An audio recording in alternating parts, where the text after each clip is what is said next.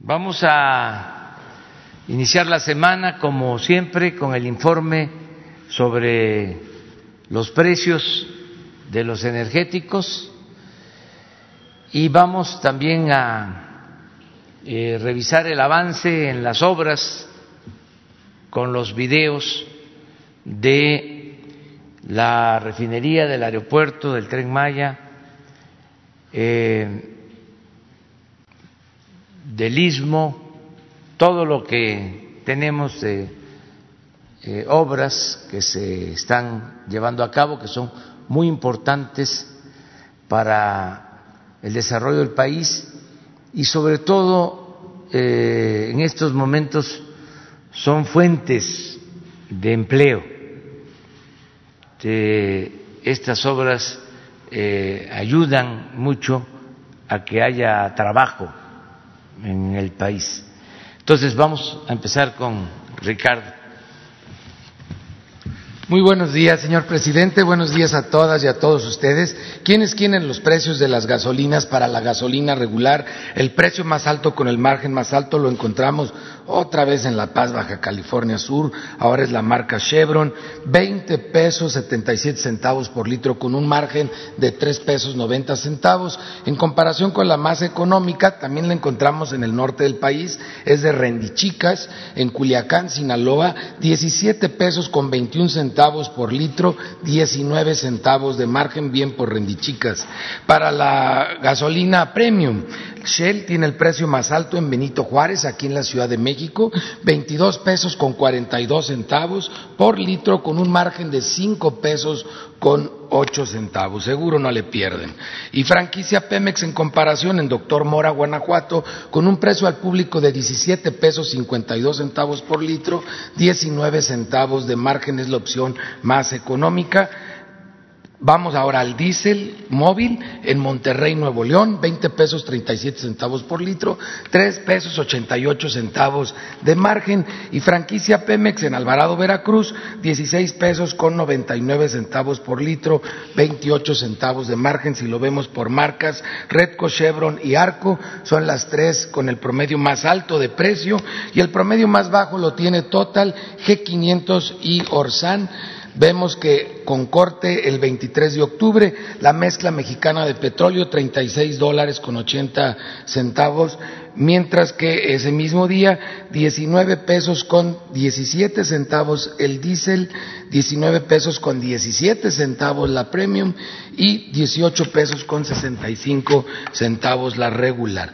Tuvimos mucha actividad en verificación, 198 denuncias Atendimos a través de la app de litro por litro, a través de 176 verificaciones o visitas y no nos permitieron verificar seis gasolineras. Ahora con la entrada en vigor de la nueva norma ha crecido mucho el número de los que no se dejan verificar, muy probablemente porque con el cambio de la norma no están actualizados. Sin embargo, los vamos a visitar junto con la CRE y la CEA asimismo acompañados de la Guardia Nacional, las que no se dejaron verificar en Silao Guanajuato, en Sabinas Hidalgo, Nuevo León, en Colón Querétaro, en Comalcalco, Tabasco, en San Juan del Río Querétaro, dos en San Juan del Río Querétaro y no se dejó colocar sellos, una gasolinera que se llama Servicio Gasolinero Zapotlanejo, en Zapotlanejo, Jalisco,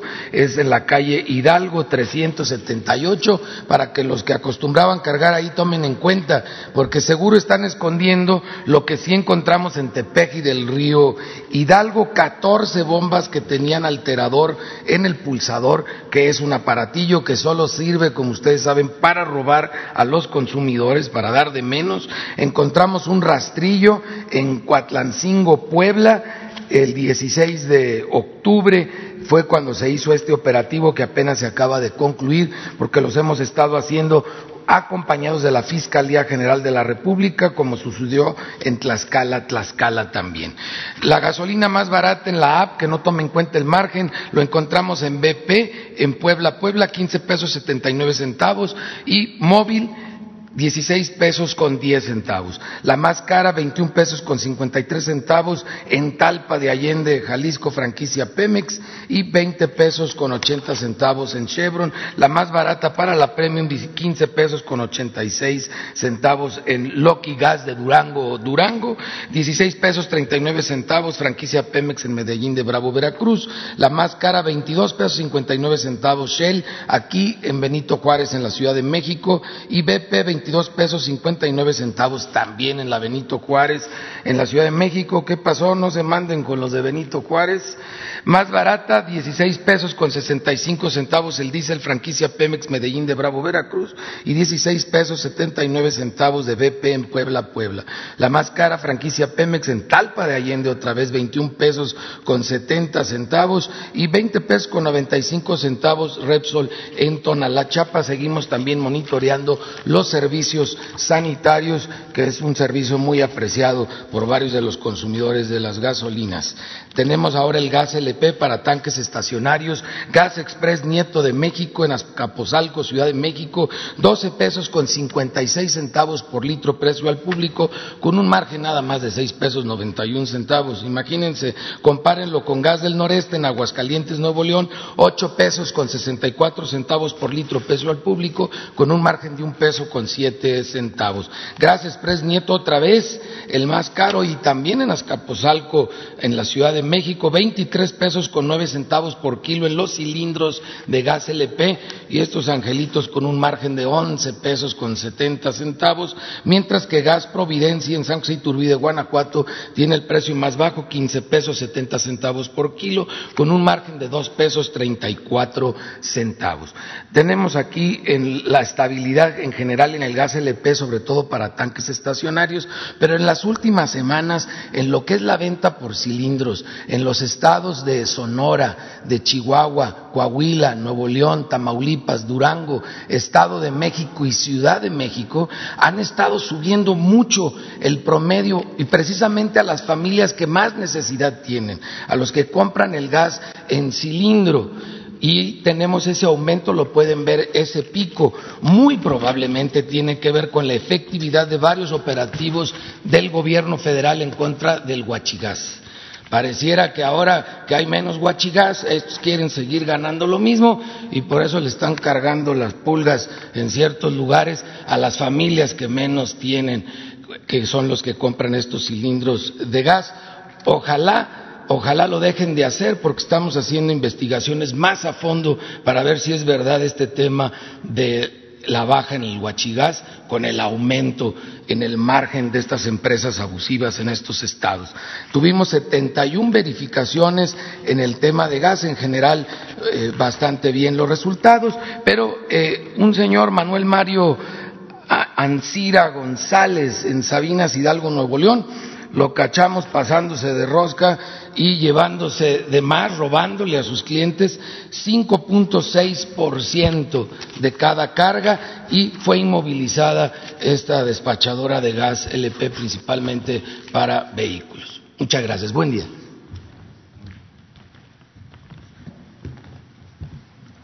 Vamos con los vídeos. Secretaría de la Defensa Nacional informa los avances en la construcción del Aeropuerto Internacional Felipe Ángeles al 26 de octubre de 2020. En la torre de control y servicios de extinción de incendios, se continúa con el montaje de la estructura metálica, conformación de la azotea del edificio del área de capacitación en conjunto con la losa del pasillo de los edificios adosados de la torre de control estacionamiento y terminal intermodal de transporte terrestre. En sus diferentes niveles se ejecutan los trabajos de montaje de muros prefabricados y armado de nodos, así como el acero de continuidad entre traves y columnas. En las redes hidráulicas y sanitarias generales, se lleva a cabo el doblado y armado de acero de refuerzo en losa de cimentación y muros del tanque de almacenamiento, así como excavación de cepas y rellenos en capas de la red general de drenaje pluvial y la red de gas natural. En la terminal de combustibles y red de distribución se ejecuta la colocación de cancelería en edificaciones y el montaje del sexto anillo en tanque vertical atmosférico 3. En la pista y plataforma militar Se realiza la construcción de la losa de concreto magro y concreto de alta resistencia en calles de rodaje, el tendido de tubería eléctrica y colocación de tubos de concreto presforzado. A la fecha, se han generado 48.738 empleos civiles. Faltan 511 días de construcción. Gobierno de México.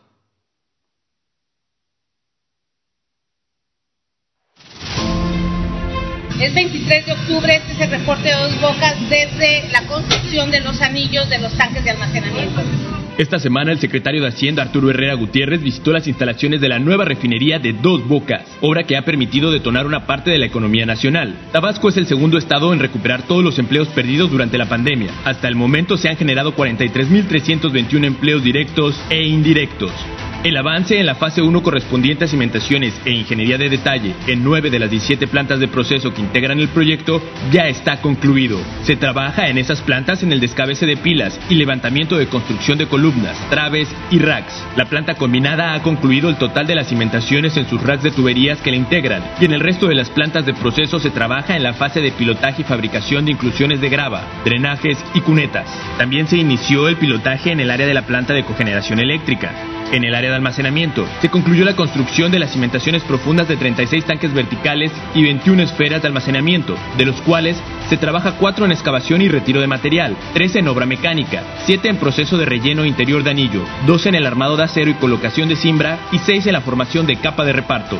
En el área administrativa, se trabaja en la colocación de muros de bloque y ductos de aire acondicionado HVAC en edificio de salvaguarda, así como en la colocación del multipanel en el muro de cubierta del edificio satélite. Se avanza en el vaciado de concreto en muros perimetrales e instalación hidráulica sanitaria del edificio de cuarto de control. En los edificios administrativos se trabaja en relleno compactado y montaje de columnas de las estructuras metálicas. Continúa el trabajo de fabricación de equipos críticos en los talleres de las empresas internacionales designadas para su manufactura. Esta semana desde Turquía enviaron el reporte de la fabricación de la columna de destilación. El área de integración, ducto de gas, acueducto, puentes de acceso, plantas de tratamiento y conexiones han concluido con el diseño de ingeniería en los 12 frentes de trabajo. En materia de sustentabilidad, continúa el desarrollo de 44.750 plantas de ornato y forestales en el vivero.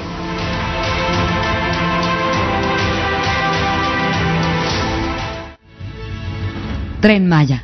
Reporte de avances. Semana 10 de 157. En el tramo 1 continuamos con las actividades de desmonte y el INA terminó de dictaminar el área de Palenque a Tenosique. En el tramo 2, el levantamiento de la vía antigua progresó al 20.3% y la producción acumulada de durmientes ascendió a 73.856.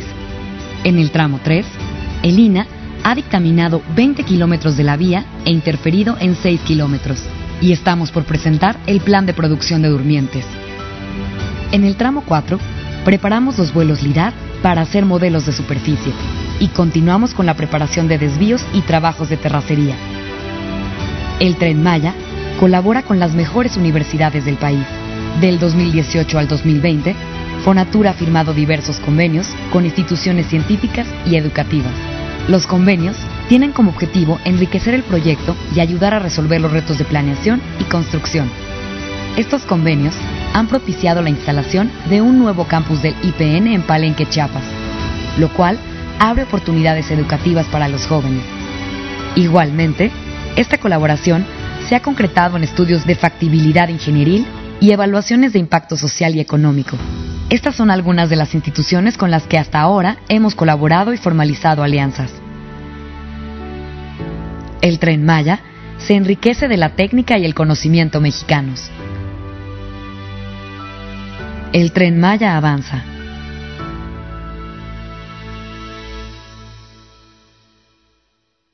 Gobierno de México. Construcción del tren interurbano México-Toluca. Reporte semanal. Tramo 1, 36 kilómetros. Avance a la fecha 98.6%. Talleres y cocheras. Se avanza en el edificio para los simuladores de operación. Torno rodero. Se trabaja en la instalación del torno rodero para el perfilado de las ruedas de los trenes. Autosimbra 1. Se cerró el viaducto 2. Terracerías 2. Se continúa con la construcción del muro de confinamiento. Cuarto técnico 3B. Se continúa con la construcción del cuarto técnico que alojará el equipo electromecánico para el funcionamiento del tren. Cuarto técnico 3. Se concluyó la estructura de este elemento con la colocación de concreto en la losa tapas. Tramo 2, 4.7 kilómetros. Avance a la fecha 100%. Bitúnel. Se construyeron 24 galerías de interconexión, 19 de evacuación para emergencias y 5 técnicas. Tramo 3, 17 kilómetros. Avance a la fecha 52%. BIS La Venta se continúan los trabajos de construcción del nuevo puente vehicular La Venta, que comunica al desierto de los Leones con Contadero en la alcaldía Coajimalpa. Este puente cuenta con tres vanos principales de 95 metros de longitud, conformado por traves metálicas y losa de concreto. Glorieta Vasco de Quiroga. Se colocaron cuatro traves prefabricadas durante cuatro noches para cerrar este frente.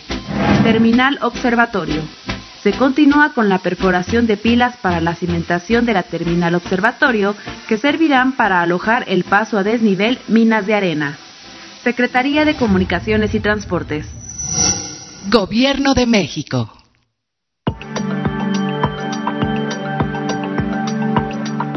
El corredor interoceánico informa el avance de obras a 26 de octubre de 2020. En el puerto de Coatzacoalcos, avanza la construcción de 130 metros de muelle en dos tramos. El tramo de 80 metros tiene un avance de 87.5%. El tramo de 50 metros tiene un avance de 81.4%. Además, han comenzado los trabajos de dragado de construcción en la zona de extensión del muelle en la laguna de Pajaritos. El acceso carretero tiene un avance de 78%. Se realizan trabajos de conformación de subrasante y base hidráulica como preparación para recibir el concreto y continúa la construcción de taludes en la parte lateral de la vialidad. En el puerto de Salina Cruz, iniciaron trabajos de rehabilitación en una sección desgastada del rompeolas existente que será parte del nuevo rompeolas oeste. Continúan las acciones de rescate del caracol púrpura se han rescatado más de 400 ejemplares. Ferrocarril del Istmo de Tehuantepec. En los tramos 1, 2 y 3 continúan las actividades de mitigación y compensación ambiental, así como acciones de desmantelamiento de vía existente y preparaciones para el armado de la nueva. Los tramos 4 y 5 de La Mata a Salina Cruz tienen un avance del 41 y 33% respectivamente avanzamos con el montaje y nivelación mecanizada de la vía, colocación de balasto y aplicación de soldadura luminotérmica en los rieles.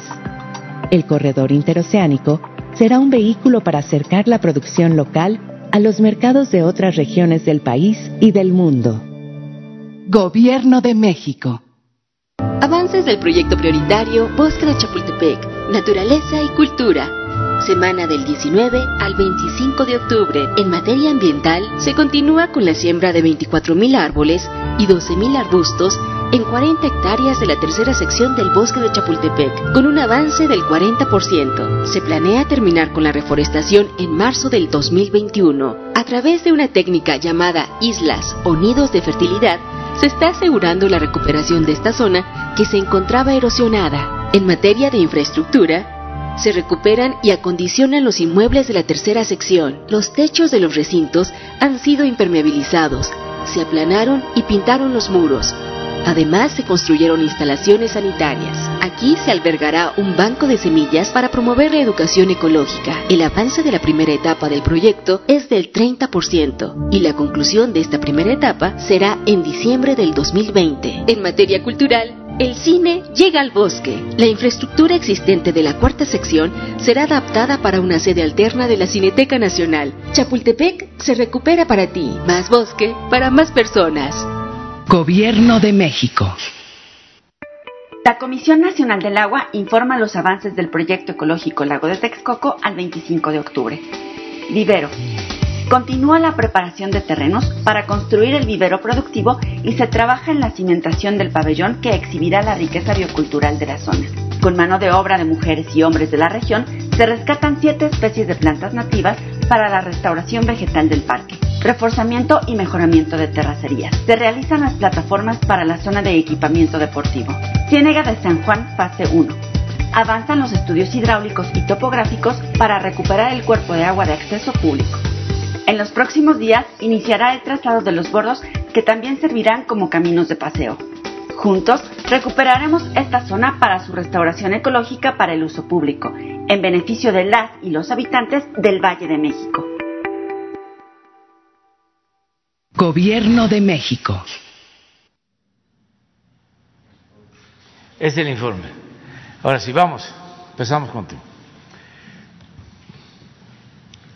Gracias, presidente. Buen día, Dalila Escobar de Atiempo.tv. Ayer, bueno, en, su gira por Nuevo Laredo, Tamaulipas, eh, pues manifestaciones a favor, en contra de su gobierno. Incluso, bueno, usted había mencionado que hay muchas pasiones y por eso abrevió su mensaje a menos de cuatro minutos. Pero bueno, afuera, entre las manifestaciones que había, había un grupo de eh, agricultores, eh, sobre todo del distrito 025, que hablan de que desde hace algunos años incluso la mm, irrigación de agua ha sido inequitativa y que, bueno, ellos se han visto eh, eh, afectados. Son eh, de Río Bravo, Valle Hermoso y Matamoros, Tamaulipas. Lo que ellos acusan es que, bueno, la Conagua no ha sido equitativa desde hace algunos años a la fecha con la entrega de agua. Con esto y después también del discurso del gobernador de Tamaulipas, Francisco García Cabeza de Vaca, en torno a que no por caer en provocaciones se va a hacer inequitativo en la entrega de agua y que se beneficie más agricultores de un estado que de otro. ¿Usted considera o podría esto eh, significar que pudiera venir otro conflicto como el que se, como el que se vio en Chihuahua, pero ahora en Tamaulipas? No creo, mire, eh, es importante lo de ayer porque estuvimos eh, gira en Coahuila dos días, muy importante la gira de Coahuila, fuimos a Pasta de Concho, Vamos a iniciar los trabajos para el rescate de los mineros. Eh, hablamos con los familiares.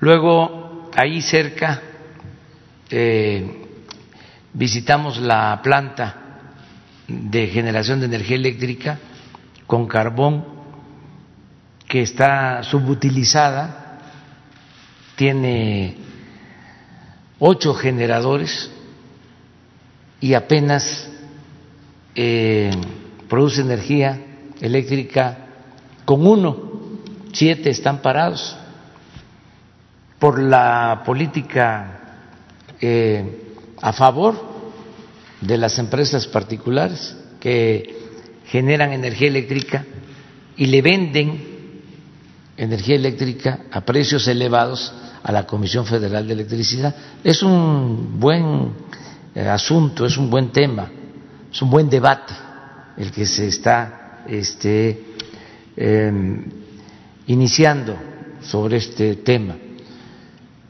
porque incluso eh, legisladores de Estados Unidos eh, apoyando a las empresas particulares dicen que el gobierno de México está fortaleciendo a la Comisión Federal de Electricidad pues claro que sí, ni modo que vamos a fortalecer a Iberdrola como era antes. El sábado dije allá en Nava de que a mí me pagaba el pueblo de México, no Iberdrola. Pero estaban muy mal acostumbrados. Iberdrola se llevó como eh, directiva se llevó a la que era a la señora Kaiser, que era la secretaria de Energía, y también contrató como miembro de su consejo de administración a Calderón. Entonces se quedaron pues mal acostumbrados. Nosotros tenemos que defender el interés público. Y siempre lo he dicho, el único negocio que nos debe de importar, o los únicos negocios que deben importarnos, son los negocios públicos. Tenemos que defender a la Comisión Federal de Electricidad tenemos que defender a Pemex, no a las empresas particulares. Desde luego pueden participar las empresas particulares, pero no abusar, no este monopolizar como lo hicieron durante el periodo neoliberal, que recibieron contratos leoninos y que mediante sobornos y este, cooptación de funcionarios mandaban en México, tenían hasta a su servicio a medios de comunicación, eran los amos y señores, se creían y ahora están como desconcertados cuando estamos este pues haciendo lo que establece la Constitución. Les aclaré de que cuando se suscribió el Tratado de Libre Comercio, el capítulo de energía, se limitó a dos párrafos que tienen que ver con eh, el dominio de México sobre sus recursos naturales, lo que establece nuestra Constitución. Entonces, eh, les aclaré esto porque eh, el capítulo original del tratado era pues eh, muy entreguista, comprometía al sector energético. Bueno, estuvimos en esto y también inauguramos un hospital del Seguro Social en Acuña, eh, inauguramos una ampliación de un hospital del ISTE en Piedras Negras, obras eh, de mejora urbana en Piedras Negras, aunque también se hizo lo mismo en Acuña, no nos dio tiempo de inaugurar. Y mientras estuvimos en Coahuila dos días, que nos quedamos a dormir en Piedras Negras, dos días, pues los actos normales, eh, como no se pueden hacer eh, mítines, no pueden haber eh, congregaciones, no se puede aglutinar a la gente por la pandemia, pues son actos más que nada para ser vistos en las redes sociales que se transmite este, desde el gobierno. Sin embargo, ayer que nos tocaba ir a inaugurar unas obras también de mejoramiento urbano en Nuevo Laredo, desde que llegamos empiezo a ver camiones, como 20, 30 camiones, y ya pues me llamó la atención, porque era otro tipo de, de acto. Eh, y en efecto, pues ya eh, había un ambiente eh, pues de mucha pasión. Este, yo le agradezco mucho a la gente que hasta los pueden llevar para que protesten en contra mía, pero me respetan, les cuesta trabajo este, insultarme al pueblo a los líderes no, porque esos este, llevan consigna, ¿no? Pero la gente bien. Este, por eso eh, fui muy breve en mi intervención, porque era mucha gente, había mucha pasión y sobre todo, pues no podemos nosotros estar propiciando que este haya este tipo de actos por contagios, por el COVID. Y lo único que dije es que a pesar de las diferencias que tenemos con el gobernador de Tamaulipas, que son públicas y notorias, de dominio público, a pesar de las diferencias que tenemos, nosotros vamos a seguir ayudando al pueblo de Tamaulipas, poniendo por encima de esas diferencias el interés general. Y tan tan, adiós. Y nos vamos a eh, Monterrey y les cuento todo esto para que vean este cómo andan nuestros adversarios de desesperados. Me reuní con Tatiana en un restaurante cerca del aeropuerto de Monterrey para regresar a México y a la salida dos periodistas. No hacía falta que yo les preguntara de qué periódico, ¿no? Ya ustedes se pueden imaginar. Entonces la pregunta, y les ofrezco disculpa a ellos porque pues ellos los mandan, ¿no? Ya les dicen, eh, síguelos, a lo mejor venían desde Laredo o les avisaron, ya salieron y a la entrada de Monterrey tienen este, informantes. El caso es que estaba.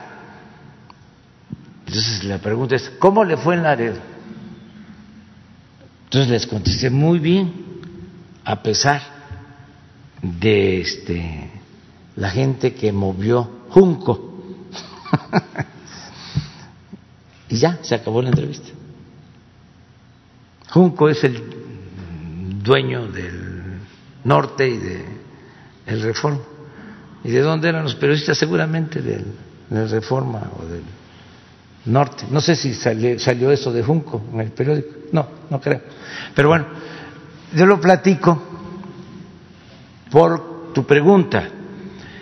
Y en efecto ahí se planteó lo del agua el gobernador y vamos a buscar la forma de atenderlo. Eh, pues eh, ha propiciado durante el periodo neoliberal mucho acaparamiento de agua. Yo les explicaba a ustedes que eh, entra Fox a la presidencia y el gerente de Lala, eh, que es una empresa pues que consume mucha agua,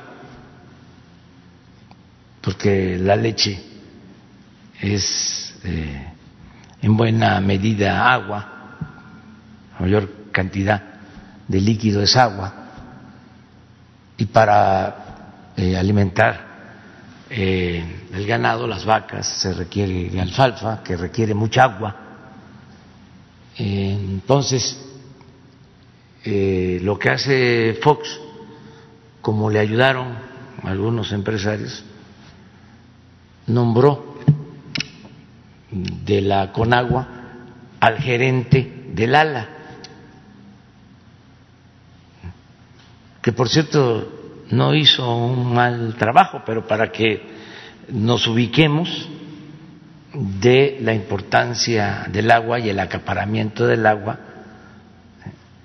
eh, lo mismo de el agua para las cerveceras, en el norte donde no hay agua y no es eh, mm, producir cerveza con el, uso del agua eh, y este, vender la cerveza en México, no. Se ponen las plantas en el norte, donde no hay agua, sin embargo, ahí se instalan y toda la cerveza se exporta. O sea, ¿qué cosa es lo que estamos exportando, vendiendo? Agua, que no tenemos. Por eso ya no se pueden dar permisos, concesiones de ese tipo que se daban anteriormente, porque necesitamos cuidar el agua, primero para la gente, porque hay ciudades en el norte en donde carecen de agua, y lo segundo, el agua para riego, para la agricultura. Entonces, estamos eh, llevando a cabo pues eh, una revisión del manejo del agua, estamos en eso, en situaciones pues complicadas porque hay muchos intereses creados sobre esto y estamos en plena temporada política electoral. Ya ustedes se imaginan, ¿no? De todas maneras vamos a procurar que nos alcance el agua eh, actuando con justicia. Justo en ese sentido usted ha mencionado que el origen del problema en Chihuahua ha sido la politiquería. ¿No considera usted que puede haber un riesgo que suceda lo mismo en Chihuahua justo porque vienen las elecciones, perdón, en Tamaulipas? Podría ser, pero la gente ya no este, cae en esa maniobra. Ya eh, cada vez es más este, em, reprobable el utilizar esos temas con propósitos políticos electorales. La gente se da cuenta. Y por eso los estoy tratando aquí. Por eso les hablo del acto de ayer de Nuevo Laredo y de la actitud del reforma. Porque este ayuda a eh, hacer conciencia, a que la gente pues tenga otra información. Es que antes, la verdad, eh, no se sabían las cosas. Los potentados tenían el control casi absoluto de los medios de información. Y nada más era este una versión. Por ejemplo la versión del reforma de que habían protestas de frena. No eran de frena fíjense. Muy poquitos de frena, muy poquitos. Era de otro tipo. Pues es que eso lo tienen que investigar ustedes, que son mironas y mirones profesionales. Y precisamente en ese... O sea, eh, cuando dice eh, protestas de frena, no. Eso lo manejó el Reforma. Y luego todos los demás, porque se hace coro. Pero todo esto ayuda a que este, se sepa lo que está realmente sucediendo. Y sobre el mismo tema, presidente, ayer también observamos que se rompió el cerco de seguridad que lo acompaña para llegar al evento. ¿Esto eh, no lo considera usted que pueda ser riesgoso? Si bien sí hay manifestaciones a favor, pues no sabemos, como usted dice, hay muchas pasiones. ¿No considera reforzar ese tipo no, de No, no, no porque la gente es buena. Eh, son muy pocos los malos de Malolandia. Este, la gente es muy buena. Les estoy diciendo, eh, los pueden llevar. Eh, y hay que ir a protestar o hay que irle a aplaudir al gobernador. Pero bueno, van y le aplauden al gobernador y a mí me respetan. Aunque hay algunos que gritan y gritan y gritan y gritan y gritan, ¿sí? que son los este, eh, más apasionados, pero la gente no, porque la gente es buena.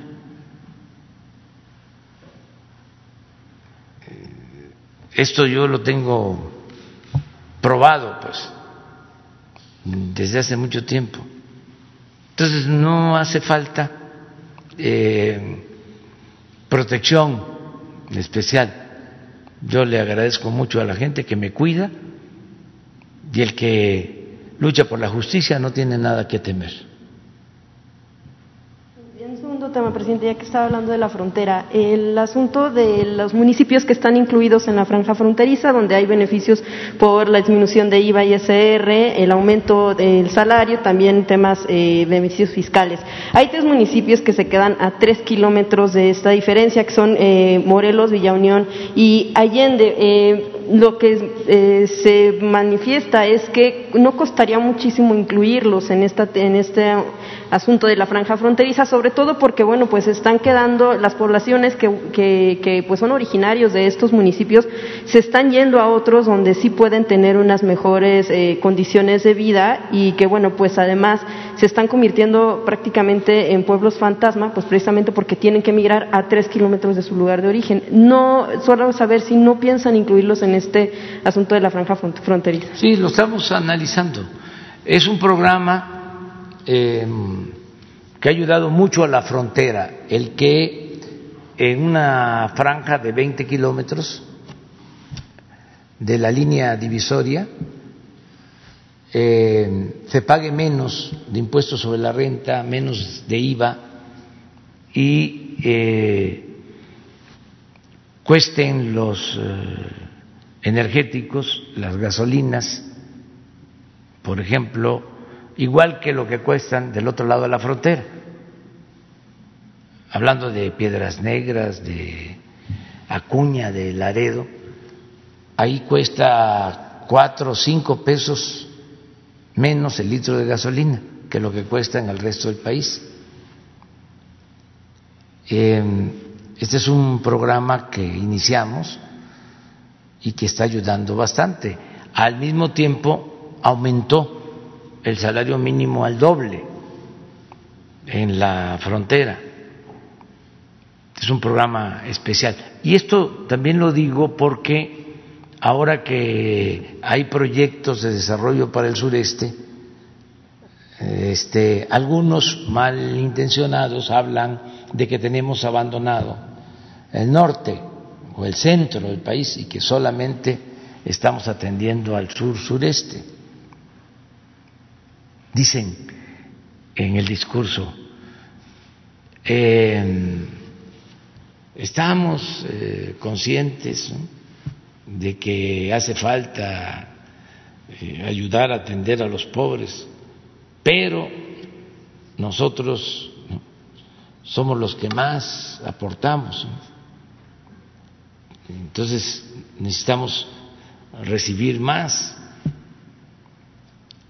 Nosotros estamos buscando que se atienda a todos y que se ayude al sureste, que ha estado siempre en el abandono y que ha aportado mucho. ¿eh? Eh, nada más debe tomarse en consideración que durante décadas del sureste salió el petróleo que permitió tener presupuesto público. Durante 30 años,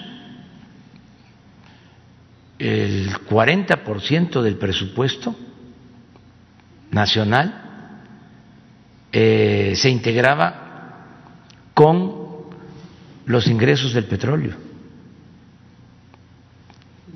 Entonces ahora ya no pero eh, el sureste aportó mucho al desarrollo nacional y no fue compensado, se le abandonó.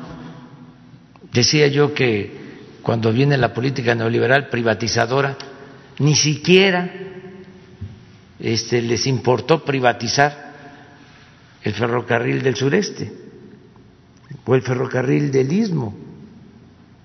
No les interesaba ni para robar voltear a ver al sureste.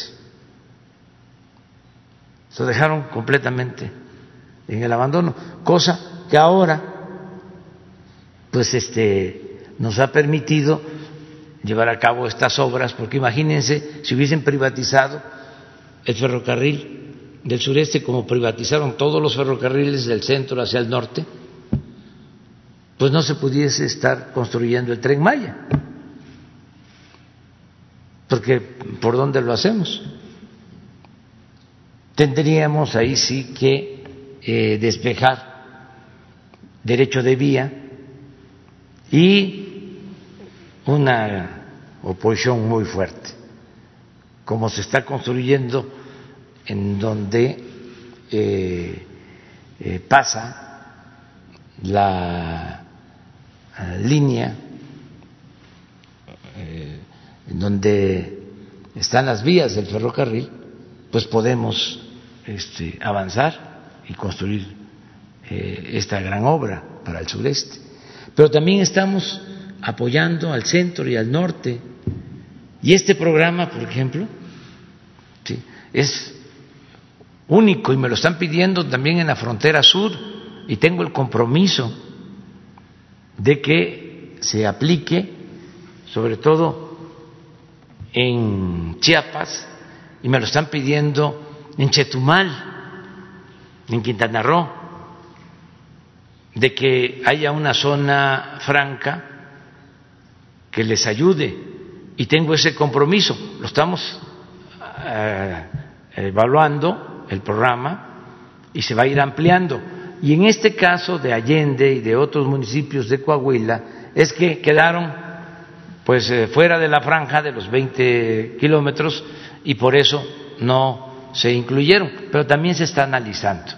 Es el caso, es el caso de eh, Baja California, eh, en donde no se incluía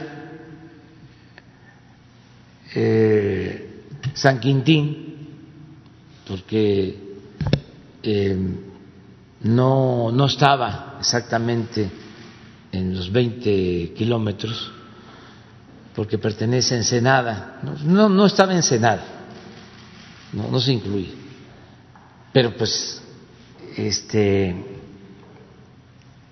era dejar fuera un municipio de los cinco que entonces habían, ahora ya son seis, porque ya San Quintín se volvió también municipio de Baja California y se resolvió. Y así vamos a ir poco a poco, más que estamos evaluando y nos detuvimos por lo de la pandemia. Este, pero ese es un buen programa de apoyo, de estímulos para la inversión y también para que se les pague mejor a los trabajadores eh, que están en las maquilas, porque les, les pagaban muy poco porque estaba muy bajo el salario mínimo. Entonces ya aumentó el salario mínimo. En el 19 aumentó al doble el salario mínimo en toda la franja fronteriza y luego aumentó 20% eh, este año. Y ya vamos a empezar las negociaciones para el incremento del salario mínimo del año próximo. Pero eso es lo que puedo responderte.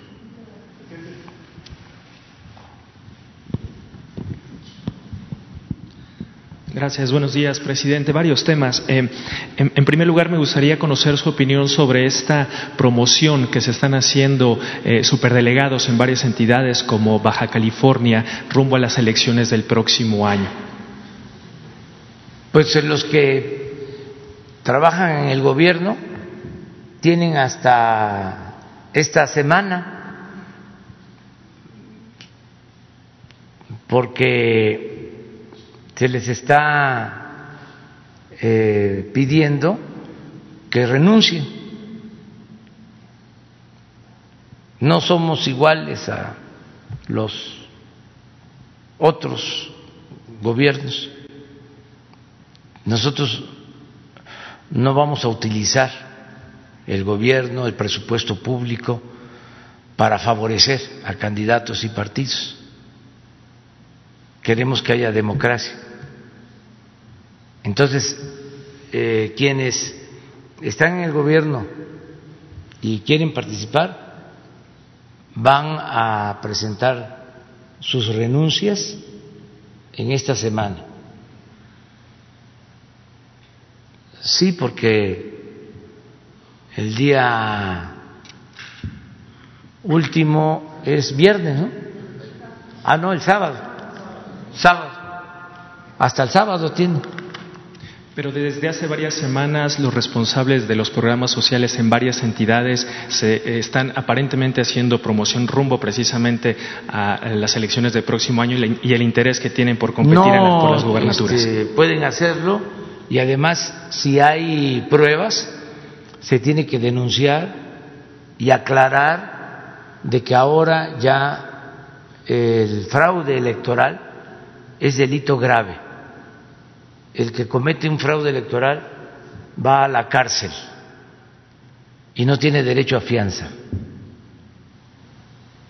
Y para eso existe la Fiscalía Electoral. Hay que presentar denuncias y todos ayudar para que no se compre el voto, para que no se entreguen despensas a cambio de votos, frijol con gorgojo, como lo hacían antes que eh, no se apoderen de las casillas como era antes, que no se rellenen las urnas, que no haya el carrusel famoso, que no voten los difuntos, que no falsifiquen las actas, que no haya fraude, pues como era antes. Nada más, este, acuérdense, para no ir tan lejos, de las últimas elecciones. Revísenlas. ¿Cómo, cómo eran las elecciones en México? Este, para los jóvenes, porque la gente mayor sí sabe perfectamente pero para los jóvenes que estudien cómo fue la elección del 88 y todas las demás elecciones, cómo han este, imperado el fraude y la compra del voto. Y el silencio, silencio cómplice de los medios de información, con honrosas excepciones. Entonces ya no queremos que eso siga, ya queremos que las elecciones sean limpias, sean libres y que todos los mexicanos, todos ayudemos para que no haya fraude electoral y todos denunciemos porque la falta de democracia nos ha eh, conducido a esta crisis económica y a esta decadencia. La democracia no trae el cuerno de la abundancia, pero sí ayuda a que haya equilibrios, a que nadie se sienta absoluto, a que todos se esmeren en hacer bien las cosas, en actuar con rectitud. Cuando no hay democracia, eh, el que llega a un cargo se siente absoluto y hace lo que le da la gana. Cuando hay democracia, hay escrutinio público, hay vigilancia, eh, hay elecciones cada tres años, cada seis años. Si el que está en el gobierno se porta mal, ya la gente no vota por ese partido. Eso es la democracia. Entonces ayuda mucho. Eh, imagínense el daño que causó el fraude del 2006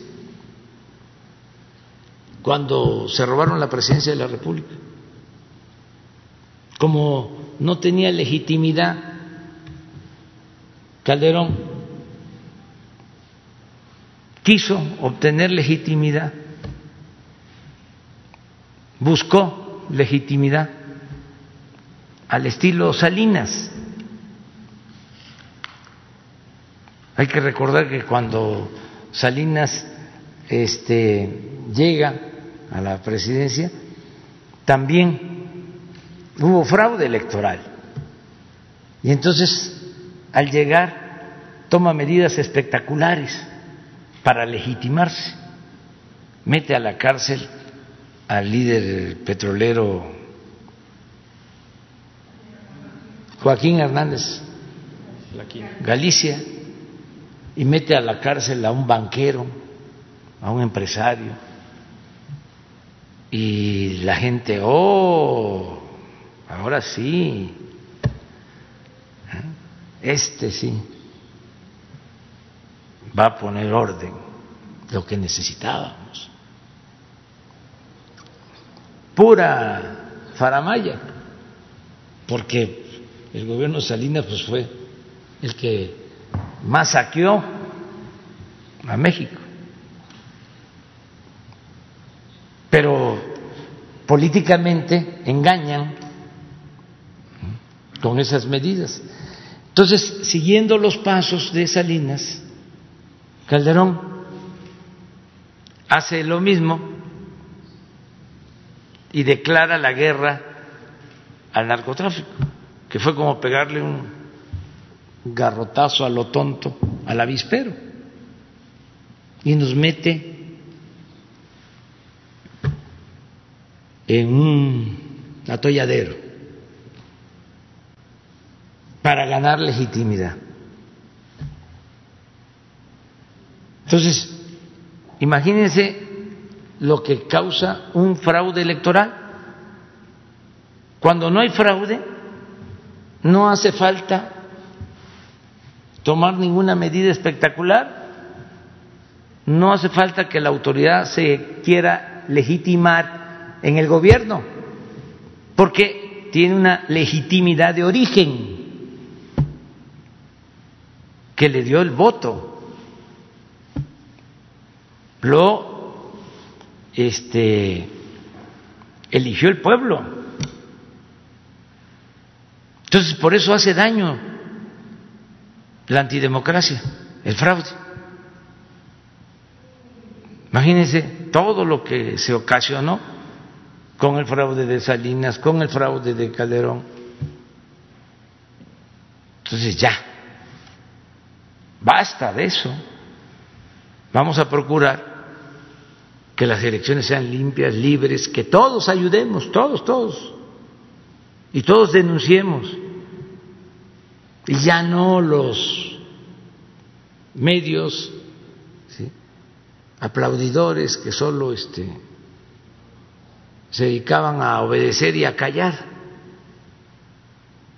Por eso está muy bien lo que está pasando ahora, de que eh, es una prensa más este, crítica, es muy bueno ¿Pedirían los superdelegados que no utilicen sus cargos públicos para promocionarse electoralmente? Sí, ya lo saben y además es un asunto que cae en la esfera del derecho penal.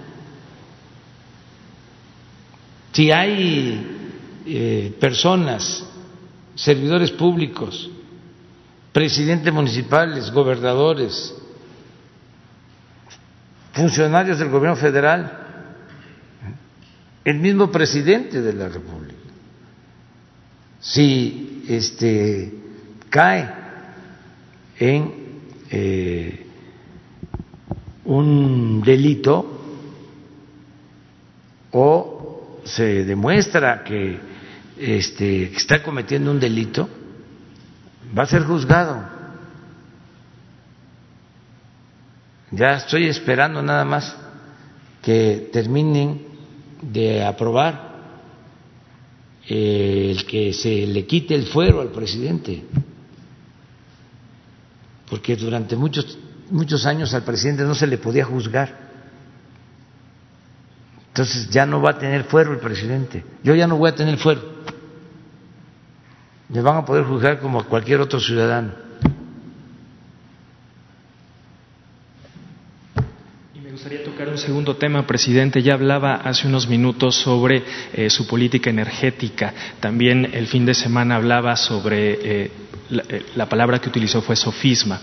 ¿Significará en los hechos, presidente, que se frenan las inversiones en energías renovables para lo que resta del sexenio? No, no.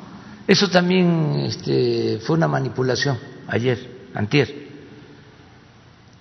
Este, yo lo que sostuve es que para eh, hacer negocio los empresarios, algunos desde luego y sobre todo los extranjeros, eh, optaron por eh, instalar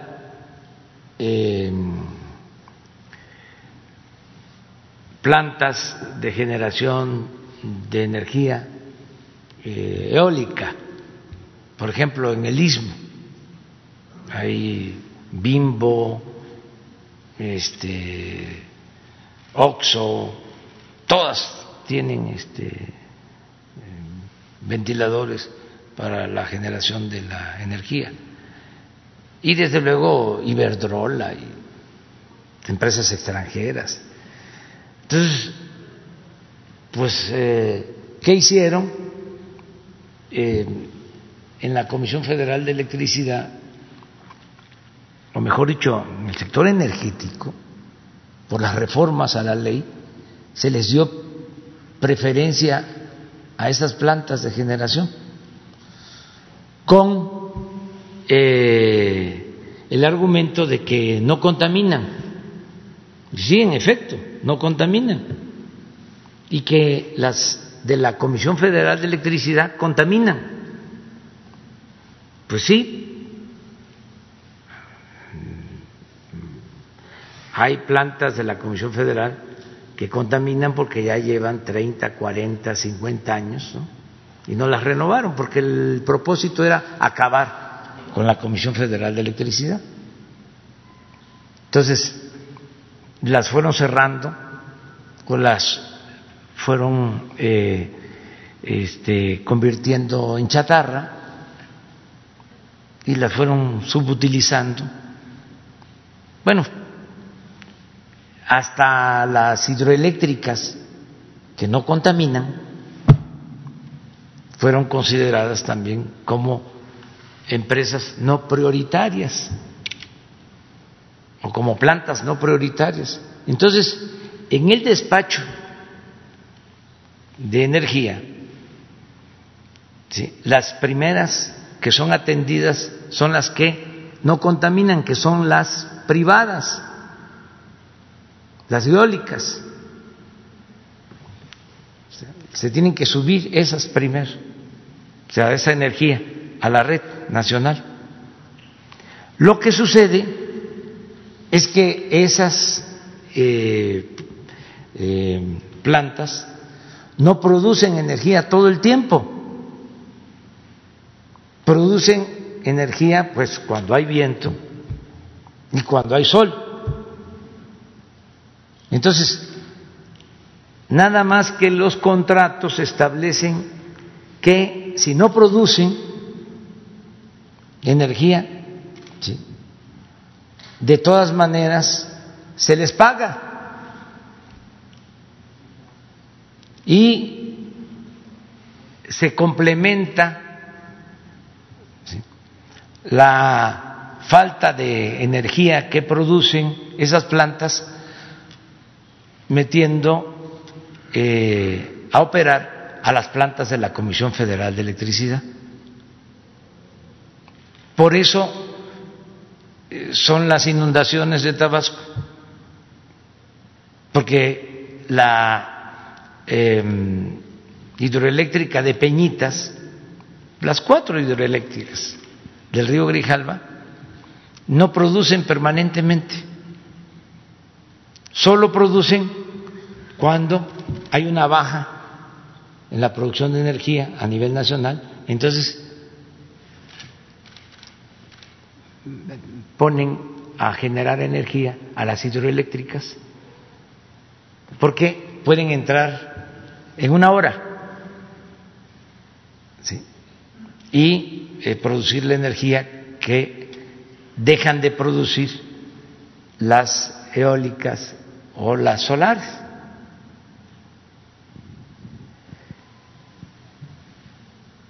Lo que planteamos nosotros es de que se despache a las plantas de la Comisión Federal de Electricidad eh, primero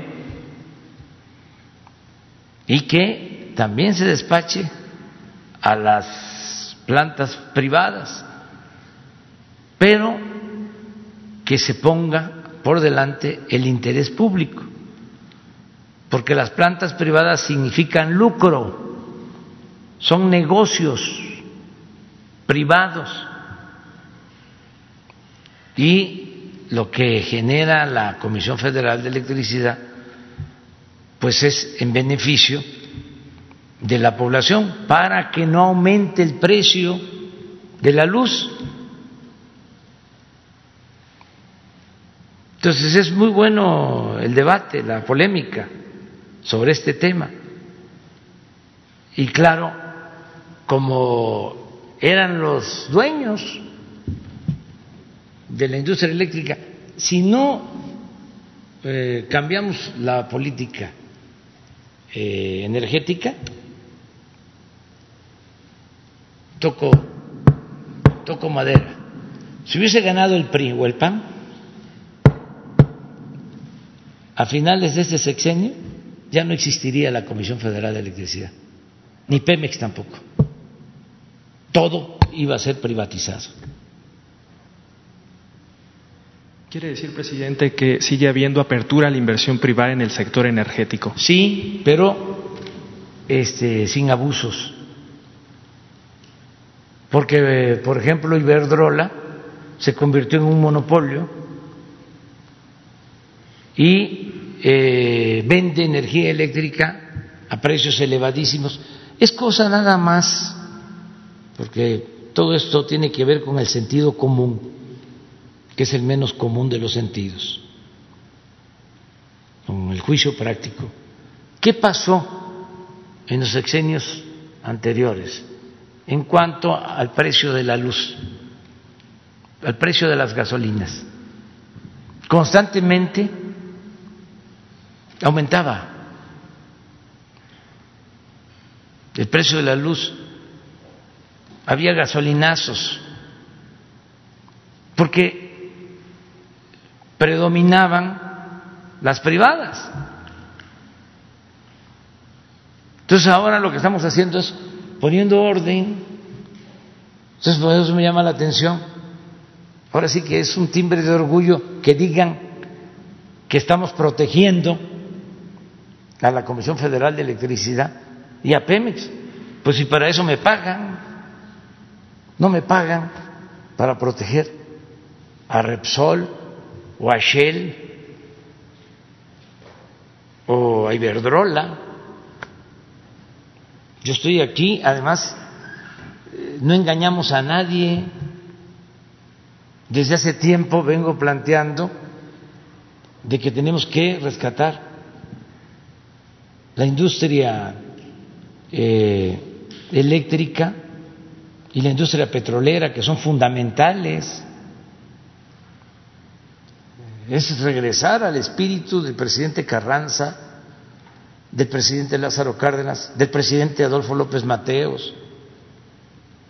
¿Qué hizo el presidente López Mateos? En 1960 nacionalizó la industria eléctrica. ¿Saben por qué, entre otras cosas? Porque las empresas privadas no querían ir a electrificar los pueblos, porque no era negocio, es como lo del Internet de ahora. que no hay internet en los pueblos apartados, porque no es negocio, por eso va a haber internet gratuito para todos. Ya lo estamos instalando en todo el país.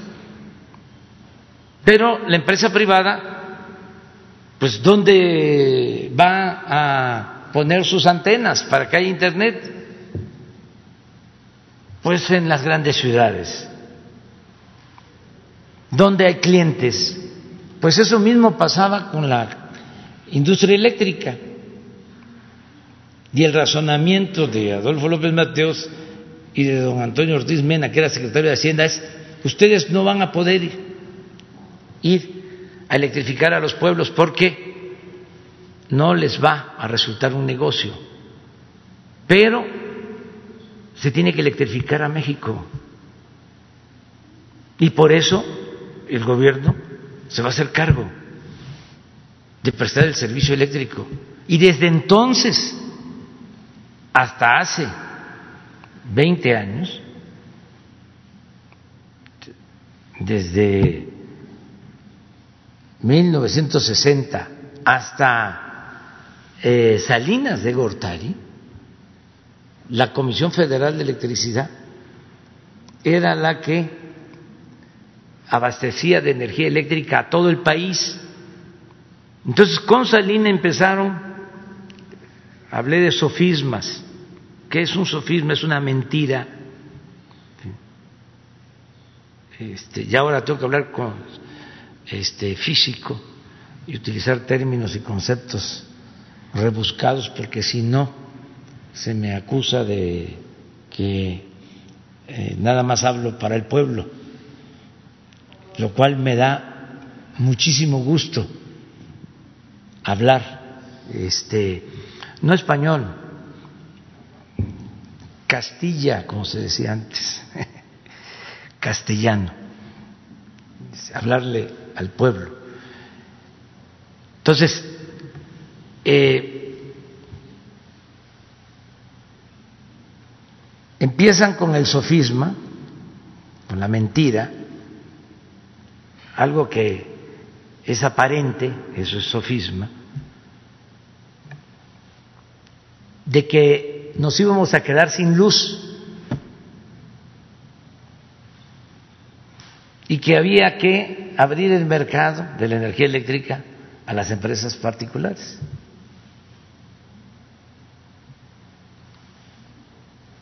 Y reformaron una ley secundaria en la época de Salinas ni siquiera fue reforma constitucional, y empezaron a entregar los permisos para que empresas extranjeras generaran energía eléctrica.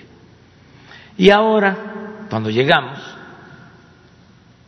pues la mitad de la energía eléctrica comprada por la Comisión Federal de Electricidad a empresas particulares. En muy poco tiempo y a precios elevadísimos. Y el otro sofisma es el de las eh, energías limpias. Se vuelven estos mercaderes ambientalistas y como tienen este eh, acompañantes eh, en los medios de información eh, tratan de este, engañar, de que nosotros lo que queremos es eh, contaminar a, México y que estamos en contra del medio ambiente. Ustedes saben que si eh, se permitiera que todas las plantas de la Comisión Federal de Electricidad generaran energía, casi se tendría autosuficiencia, aún en la situación en que están las plantas. ¿Qué sucede? Que puede haber una termoeléctrica de la Comisión Federal de Electricidad que genere energía con gas y la tienen parada.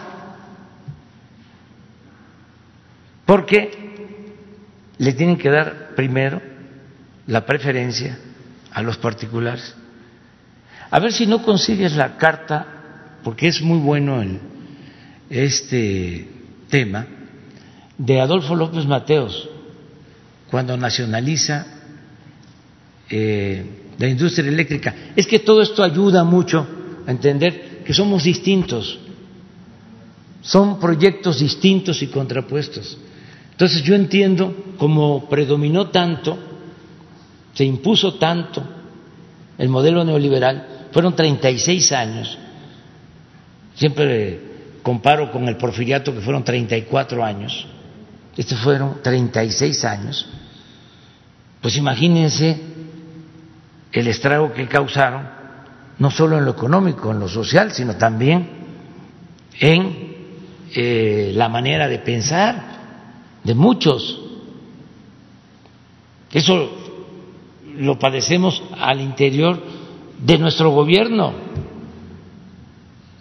de quienes este, aprendieron fórmulas de el modelo neoliberal y quieren seguirlas aplicando cuando ya es otra realidad.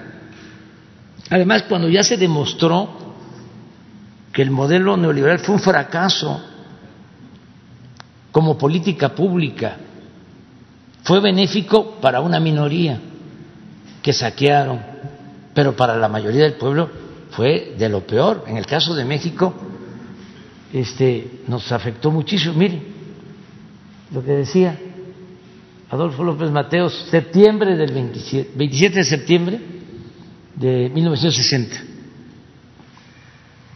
Les devuelvo la energía eléctrica que es de la exclusiva propiedad de la nación, pero no se confíen porque en años futuros, fíjense la visión, cuando se habla de un hombre visionario,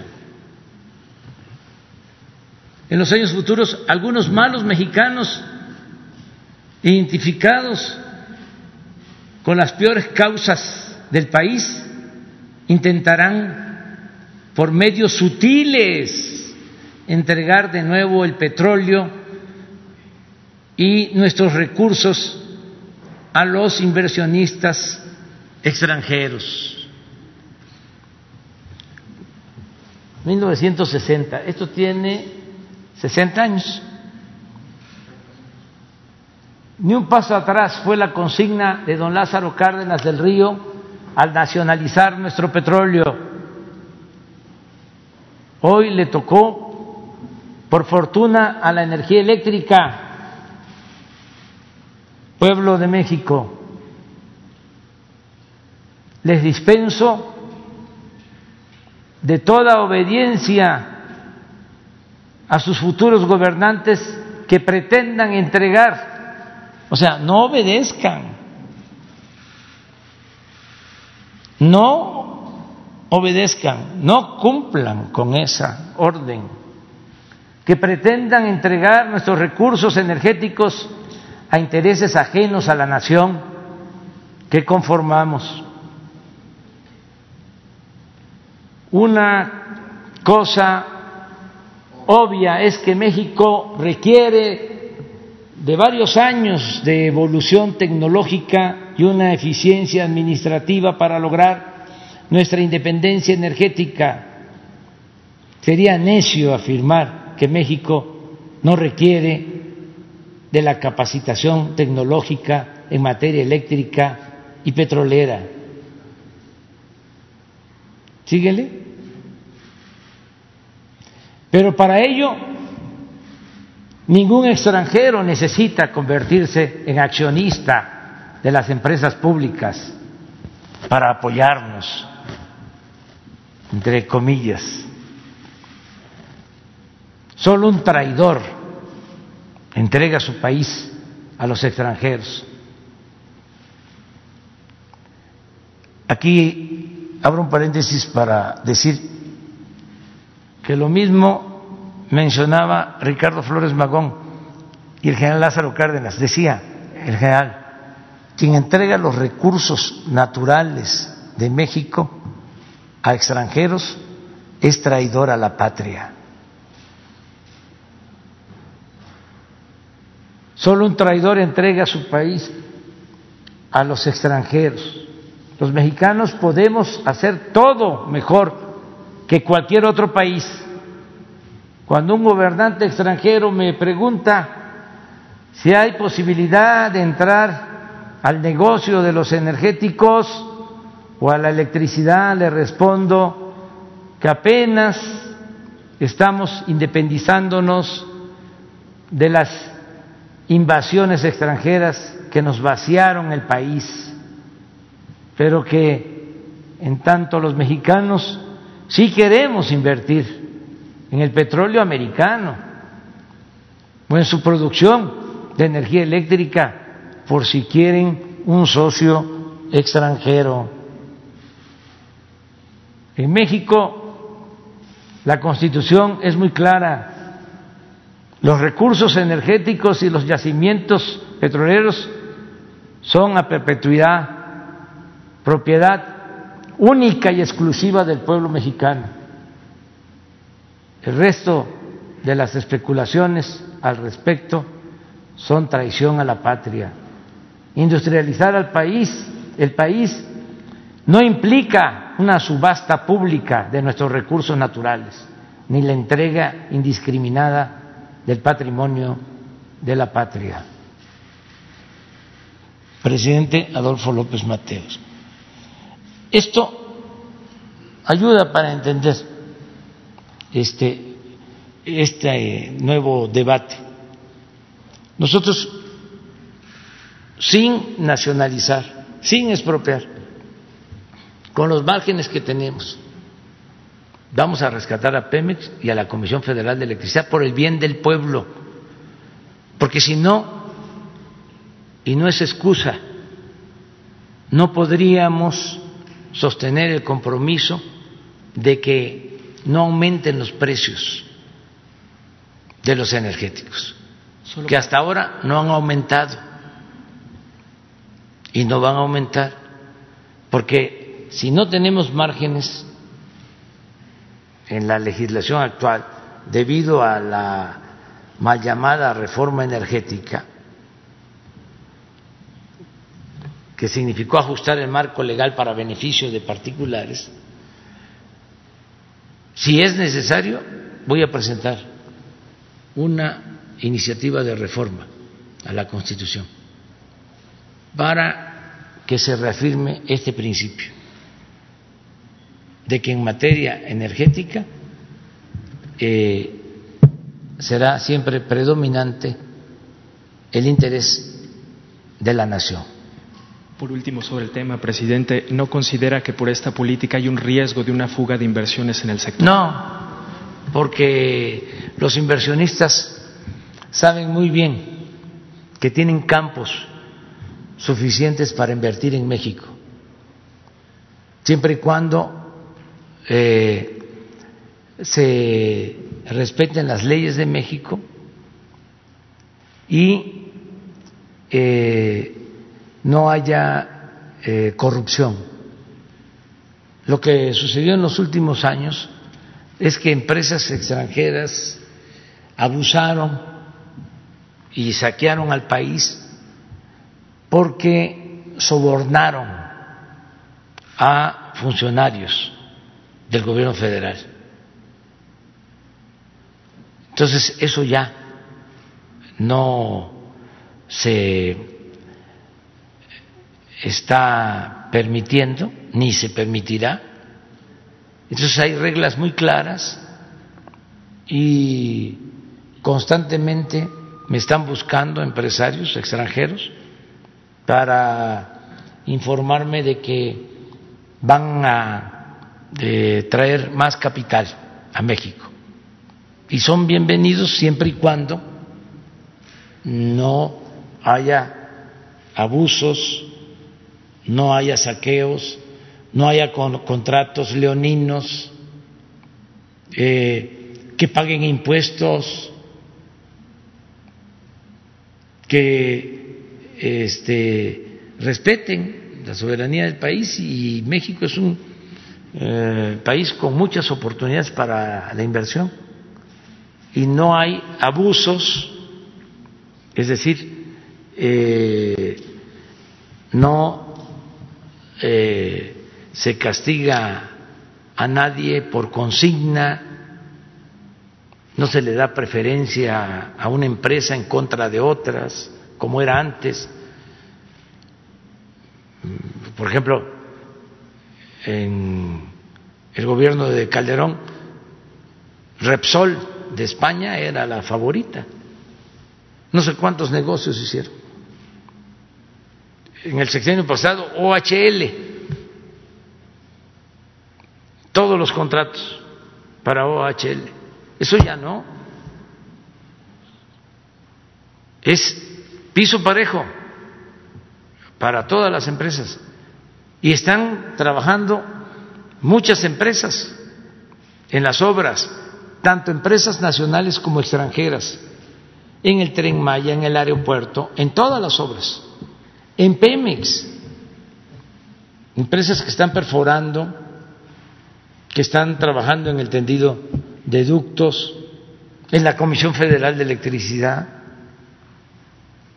pero sin abusar. Este, y en el caso de la energía, pues eh, vamos a revisar el marco legal para que no haya estos abusos. Imagínense cuánto invirtió el país, la nación, en la construcción de más de 60 hidroeléctricas para que estén paradas, subutilizadas, para que no le compitan a las empresas particulares, porque hay que entregarles el mercado de la electricidad a las particulares y para que vendan cara la energía ¿En qué se beneficia el pueblo? Entonces, nada más por su influyentismo, ah, porque tienen este agarraderas y tienen influencia y pueden hasta promover un artículo en el New York Times o en el País o en el Wall Street Journal o en el Financial Times o en el Reforma, y ya con eso. Ahora sí que, como diría mi paisano Chicoche, uy, qué miedo. Miren cómo estoy temblando. ¿Mande?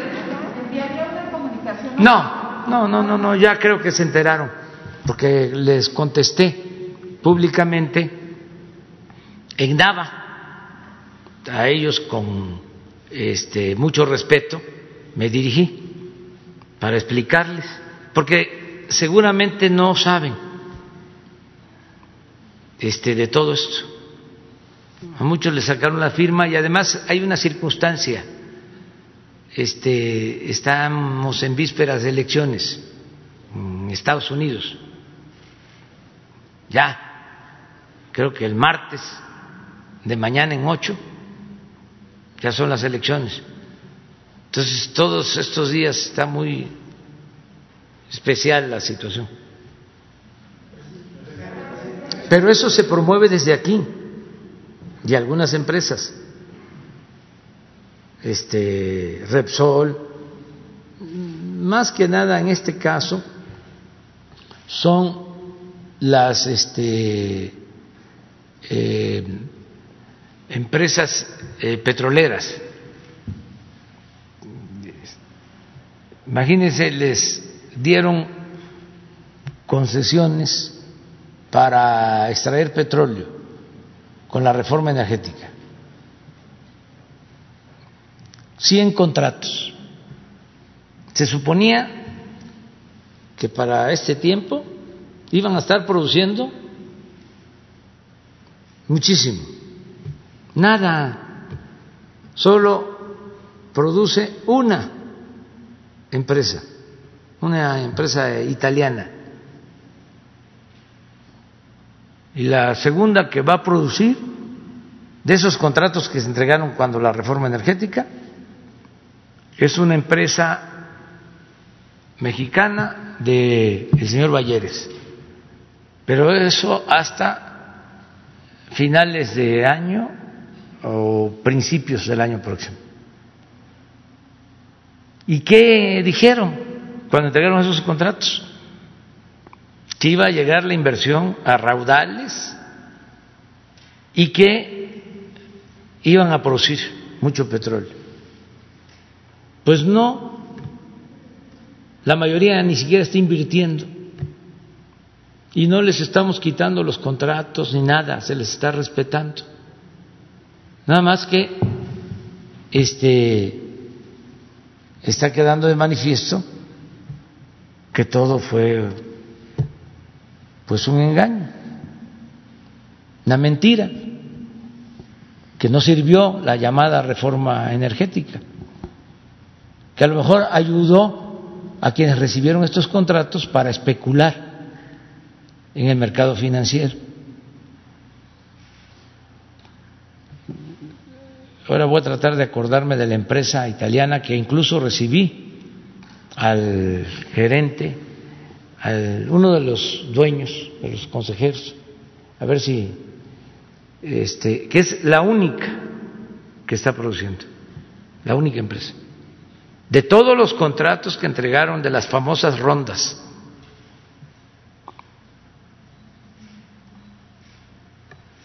Y eh, la queja también es por la distribución de las gasolinas y porque no quieren que se hagan las refinerías.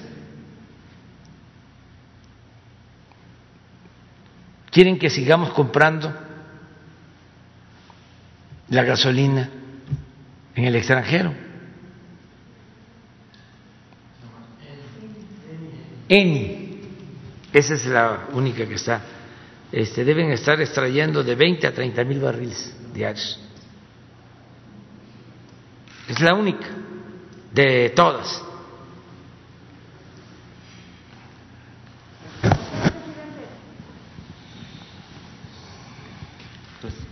Buenos días, presidente, procurador. Eh, el juicio y condena del ex fiscal de Nayarit, eh, Edgar Beitia, y la reciente detención del general Cienfuegos sugiere que en Nayarit hubo una especie de cártel. ¿Usted conoce si hay alguna investigación sobre el ex gobernador eh, de, Nayarit, Roberto Sandoval? ¿Cuál será el futuro del ex gobernador, quien ha sido, señalado por el Departamento de Estado por mantener una estrecha colaboración con los hoy detenidos en la Unión Americana? ¿Usted sabe de eso? creo que hay una investigación, pero es la Fiscalía General de la República, la que tiene la información. En el caso del de, ex gobernador de Nayarit. De Nayarit. Eh, presidente, hay preocupación en el sector agrícola porque en el presupuesto de, del próximo año no incluye el subsidio a la prima del sector que opera AgroCemex. De acuerdo a la Asociación de Seguros, esta situación deja en vulnerabilidad a productores, ya que en casos de siniestros eh, perderían sus productos. ¿Sí no está este seguro para el próximo eh, presupuesto? Se está este, revisando. Es que se está haciendo una eh, revisión, una evaluación de todo el funcionamiento del gobierno. Entonces, en todo lo que es el sector agropecuario, todo el presupuesto y los subsidios iban a los grandes productores y los pequeños productores no recibían nada con decirles que en comunidades indígenas ni siquiera les entregaban el procampo. Entonces, estamos poniendo orden y se empieza por abajo, ayudando primero a los más pobres. Y en todo esto había corrupción. en la financiera rural,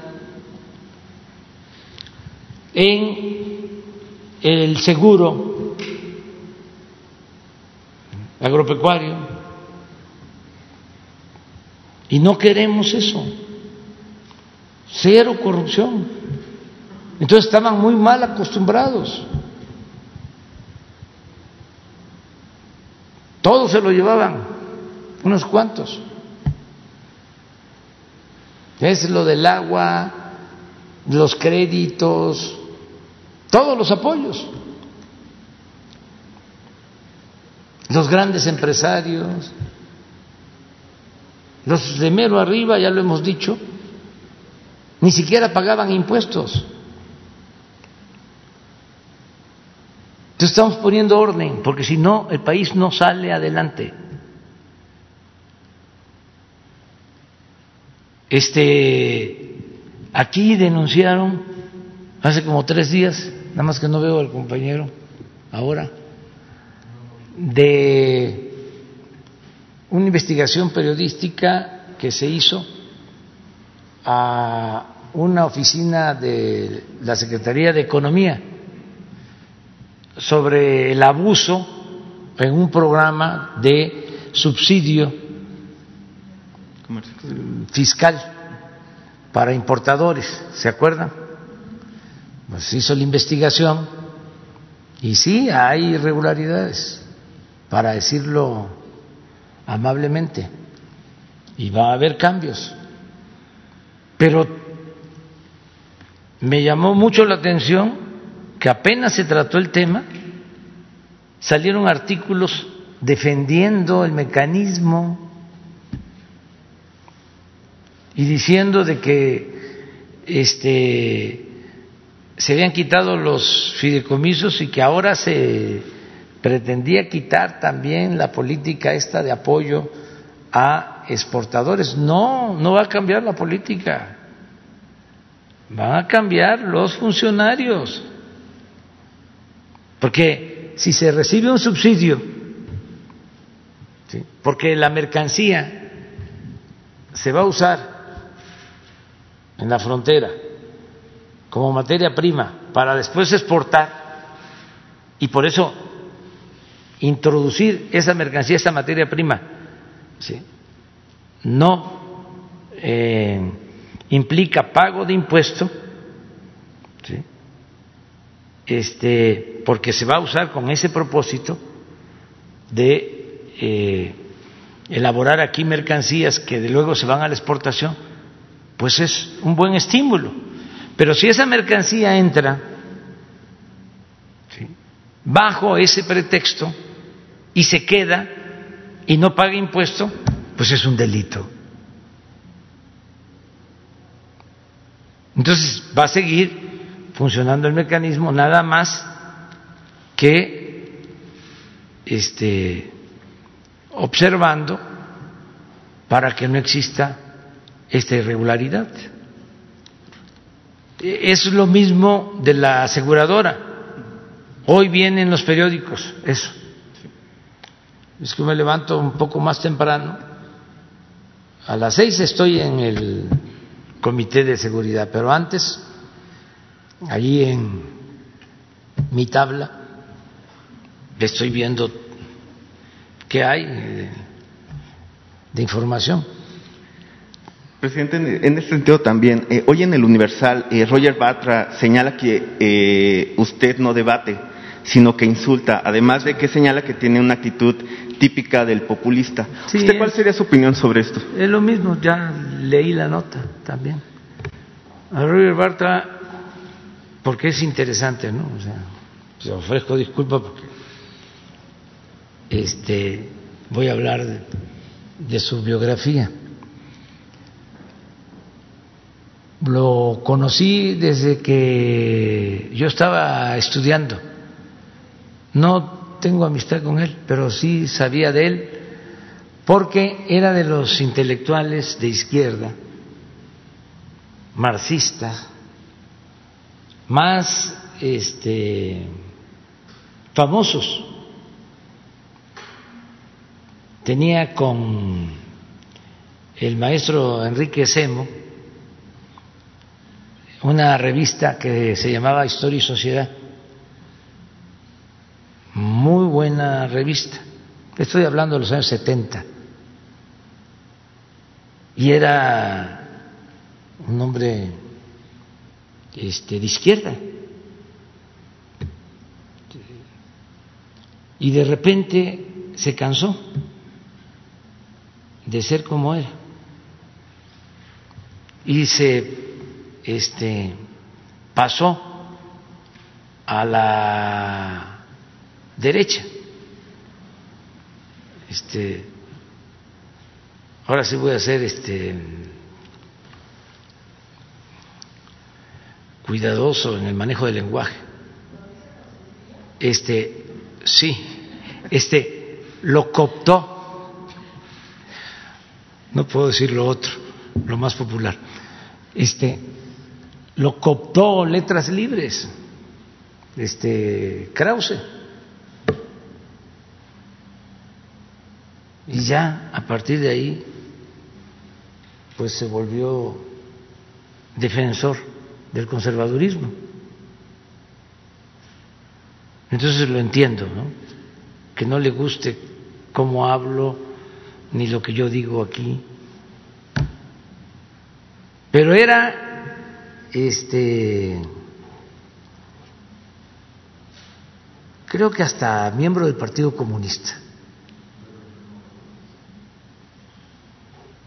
de los años 70 y de repente ya está con Krause y con todos estos intelectuales orgánicos pero este es libre, desde luego, y yo respeto a todos. Presidente, por último, eh, ¿nos podría informar? ¿Dónde, dónde salió la, la, la, entrevista? en el Universal. En el Universal. Sí, es que el Universal este, está entrevistando a todos los.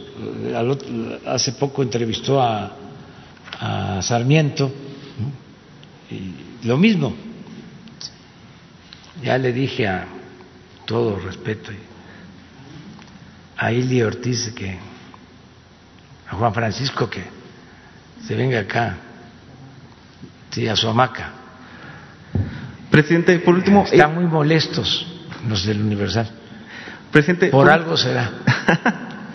eh, ¿Nos podría informar eh, cuáles, han sido, cuáles fueron los acuerdos en los que llegó su esposa Beatriz, la doctora Beatriz Gutiérrez, en, su viaje a Europa? ¿Cuáles fueron los acuerdos, los códices, el penacho de Moctezuma? ¿Hay algunos avances?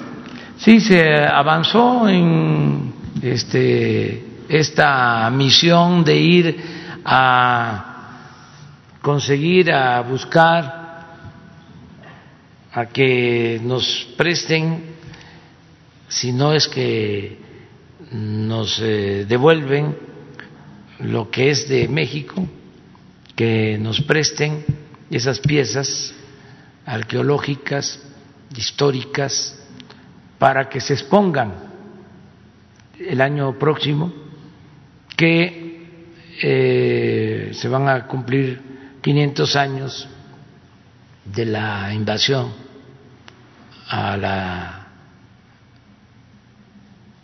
actual Ciudad de México, antes Tenochtitlán, 500 años, y, 500, y 200 años de la independencia. Entonces, vamos a conmemorar eh, eh, estas fechas eh, exaltando, dando a conocer la grandeza de México. Entonces, en el extranjero hay muchos testimonios, piezas, códices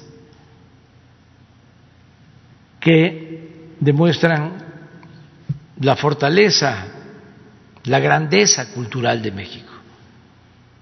Entonces, queremos que haya exposiciones de todas estas piezas y muchas otras actividades culturales.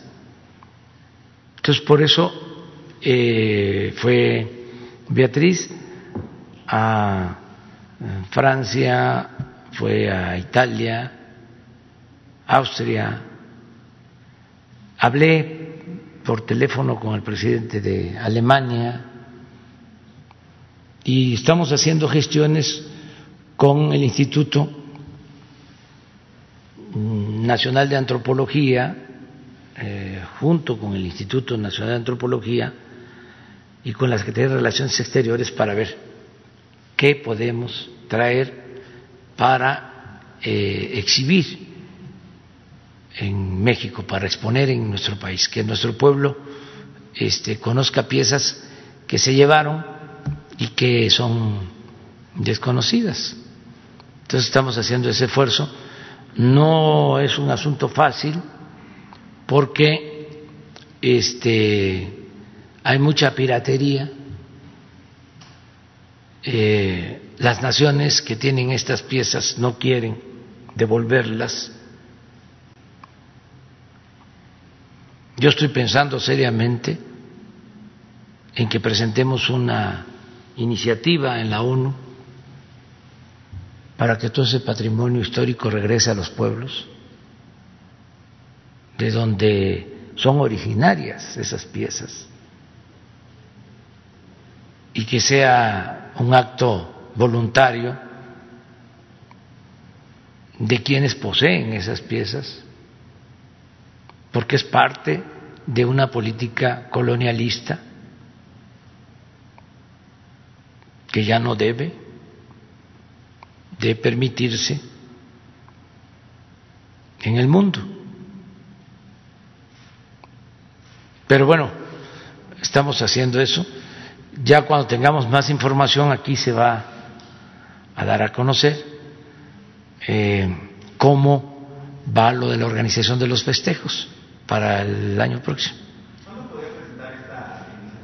solamente lo está planteando? Lo estoy planteando por la actitud de algunos países. ¿no?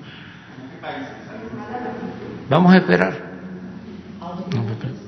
Vamos a esperar, pero este, consideramos que la exhibición como algo eh, mínimo, elemental de las piezas en los lugares de origen debe de garantizarse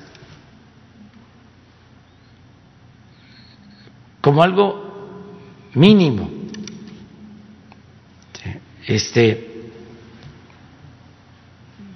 porque son piezas eh, originarias de los pueblos y eh, si están en museos del extranjero, pueden ser visitadas, si acaso, por las élites de los países de donde son originarias esas piezas, pero no por el pueblo. El pueblo no va a tener acceso. ¿Quién va a Londres? ¿Quién va a París? ¿Quién va a Madrid? ¿Quién va al Vaticano? A los museos. No este se pierde nada si hay exposiciones que este, permitan que la gente pueda apreciarlas, de donde son originarias las piezas. Pero ese es eh, un planteamiento que hay que analizar y eh, por lo pronto ver qué logramos nosotros conseguir con pueblos que ayuden, con gobiernos que ayuden en México hay una política de que se presentan exposiciones sobre obras de arte, sobre obras eh, o piezas arqueológicas. Hay una exposición ahora de la cultura olmeca en París y así este, eh, se va a seguir promoviendo la cultura nuestra. A ver. Buenos días, presidente. Judith Sánchez Reyes, de Imagen del Golfo de Veracruz. Eh, presidente, estos cambios fiscales que se tienen contemplados para la miscelánea fiscal precisamente del 2021, ¿cómo cree que afectará eh, la economía familiar y empresarial el aumento a los costos de los servicios de Internet, de la telefonía móvil y de servicios de plataformas digitales, tomando en cuenta pues que en este contexto en el que estamos viviendo, pues los niños están tomando clases en casa, hay mucha gente que todavía sigue eh, trabajando también en sus casas y finalmente el Internet está siendo pues una herramienta importante para estos sectores. Bueno, en general no aumentan impuestos. ¿eh? Este, estamos cumpliendo el compromiso de no aumentar los impuestos. O sea, en la eh, ley de ingresos se contempla que no eh, van a haber aumentos de impuestos. Y acerca de esto en particular, me gustaría que lo explicara el secretario de Hacienda, porque he estado eh, escuchando eh, puntos de vista y inconformidad. Entonces me gustaría que lo explicara, en qué consiste, para ver si realmente es un aumento de impuestos porque la instrucción que tiene Hacienda de la presidencia es que no aumenten los eh, impuestos. Pero vamos a pedirle a Hacienda que nos explique. Bien. Eh, presidente, por otro lado, el viernes eh, el Tribunal Superior de Justicia de Veracruz realizó una sesión extraordinaria en donde se da la destitución de su presidenta, la magistrada Sofía Martínez Huerta bajo pues eh, los señalamientos de no haber realizado el retiro de magistrados durante la pandemia, por no haber implementado eh, esta cuestión de la justicia digital e incluso se le, se le menciona o se le señala por el mal manejo de recursos públicos. Sin embargo, la propia magistrada presidente eh, pues dice que esta revocación es eh, ilegal. ¿Cuál, es, eh, ¿Cuál sería su opinión al respecto? ¿Tiene conocimiento acerca de esto? No, no tengo conocimiento este, sobre esto en particular y es un asunto pues del Estado de Veracruz y de un poder del Estado de Veracruz, del Poder Judicial. Voy a, a pedir información pero no tenía conocimiento. Sí, se lo comento porque incluso la propia magistrada decía o le hacía un llamado a usted a través de las de diversas entrevistas que ha dado este fin de semana que pudiera usted precisamente voltear al, poder eh, judicial en, en el estado de Veracruz. Bueno, yo lo que planteo es que se tienen que renovar los tres poderes siempre, este, y que tiene que haber autonomía, tiene que haber independencia y al mismo tiempo cada poder tiene que procurar que no haya corrupción. Es decir, que no haya corrupción en el Poder Legislativo, que no haya corrupción en el Poder Judicial y que no haya corrupción en el Ejecutivo. Pero eso lo tiene que hacer cada poder. En el caso del Poder Judicial Federal, para eso existe la judicatura, el Consejo de la Judicatura, que es el órgano encargado de eh, sancionar a jueces, a magistrados, a ministros de conductas eh, ilegales. Y cada poder tiene que hacer este, esta revisión del funcionamiento de los servidores públicos. O sea, eso es lo que puedo yo decir. Bien, eh, y por otro lado, presidente, de acuerdo a la COFEPRIS, en lo que va de este mes de octubre, se emitieron cuatro alertas por robo de medicamentos, seis por falsificación. En este sentido, ¿qué acciones se están eh, realizando ¿no? desde el, el, Gobierno federal y las instancias pertinentes para poder evitar esta situación, sobre todo en este contexto tan complicado en donde no solamente está habiendo desabasto de fármacos oncológicos, sino en general? Y cómo va también la operatividad de esta nueva empresa que usted eh, designó vaya para la distribución de los medicamentos. Sí, hoy tenemos una reunión sobre este tema, este, sobre el abasto de medicamentos y vamos a informarles eh, pronto porque se firmó un acuerdo con la ONU para comprar medicamentos en el extranjero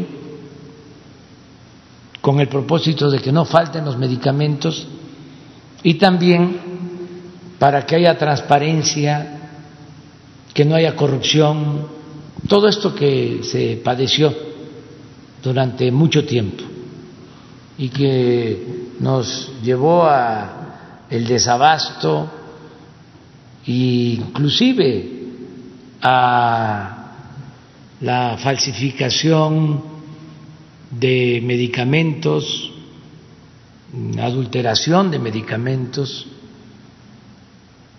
por los intereses creados que han eh, llevado a cabo toda una campaña en contra del gobierno porque no eh, están conformes con el que se esté llevando a cabo un cambio en todo lo que es la adquisición y el abasto de medicamentos. Entonces estamos dedicados a eso. Eh, hoy tenemos una reunión para eh, saber cómo se, se va en la compra de los medicamentos las claves que se están comprando de medicamentos eh, y yo espero pues que en una semana a más tardar les informemos sobre lo que se está haciendo en la compra de medicamentos eh, eh, sí cuánto se está invirtiendo y cómo se van a distribuir los medicamentos y cómo va la creación de la empresa distribuidora de los medicamentos. El compromiso es que no falten los medicamentos, que haya abasto de medicamentos en todos los centros de salud, unidades médicas, en hospitales, que sean medicamentos de calidad y gratuitos. O sea, quiero eh, cumplir ese compromiso. Abasto suficiente de medicamentos de calidad hasta en los lugares más apartados. Siempre he dicho de que cómo llevan los refrescos embotellados o las papitas hasta las comunidades más apartadas. ¿Por qué no vamos a nosotros a llevar los medicamentos y eh, gratuidad en los medicamentos. Es un compromiso. Y desde luego tenemos una oposición fuertísima, capaz de muchas cosas, porque estamos hablando de intereses. Son alrededor de 100 mil millones de pesos en compra de medicamentos. Y muy pocos tenían ese negocio, muy lucrativo y muy inhumano, porque robarse el dinero de los medicamentos es más, robar medicamentos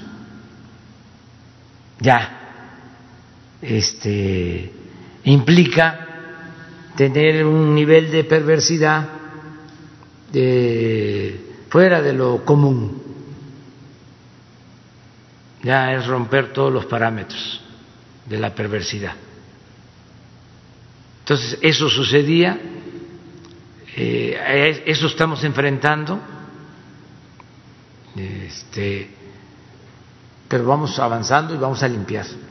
Y por último, aprovechando que está aquí el titular de la Profeco, no sé si nos puede contar un poco cómo va este estatus de la demanda colectiva que presentó precisamente la Profeco en contra de eh, Naturgy, esta empresa de servicio de gas natural, eh, cómo, cómo va ese estatus y al final de cuentas también cómo se está protegiendo a los consumidores de estos servicios, no solamente en la Ciudad de México, sino en siete estados más de la República, puesto que la empresa sigue haciendo cobros excesivos del gas natural. No sé si nos puede comentar al respecto, eh, procurador.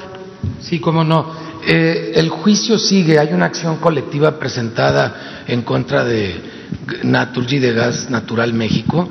Eh, va avanzando, son juicios lentos, pero se ha tenido una buena comunicación por las vías eh, procesales con la autoridad judicial que lo resolverá. Sin embargo, paralelo al juicio, por ejemplo, en Tlatelolco se llegó a un acuerdo en donde la gran mayoría, si no podría decir que prácticamente todos eh, sus clientes llegaron a satisfacción a grado de que bajaron la, la, queja formalmente porque se cumplió con lo que estaban exigiendo sus clientes en el caso particular de, de Tlatelolco. Y estamos siguiendo un monitoreo muy detallado de los precios de Naturgy, que sobre todo provee en varias ciudades del norte del país, Coahuila, Nuevo León.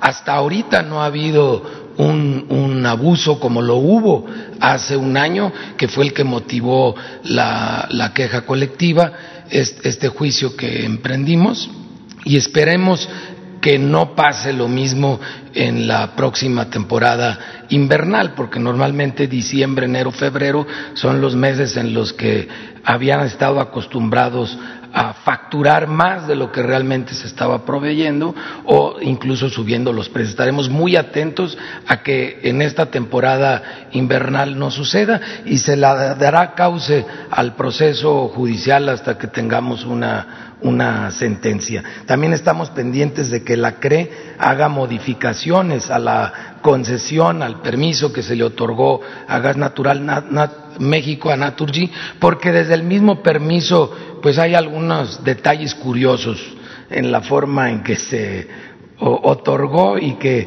deberían de, revertirse, eso está pendiente todavía en la CRE.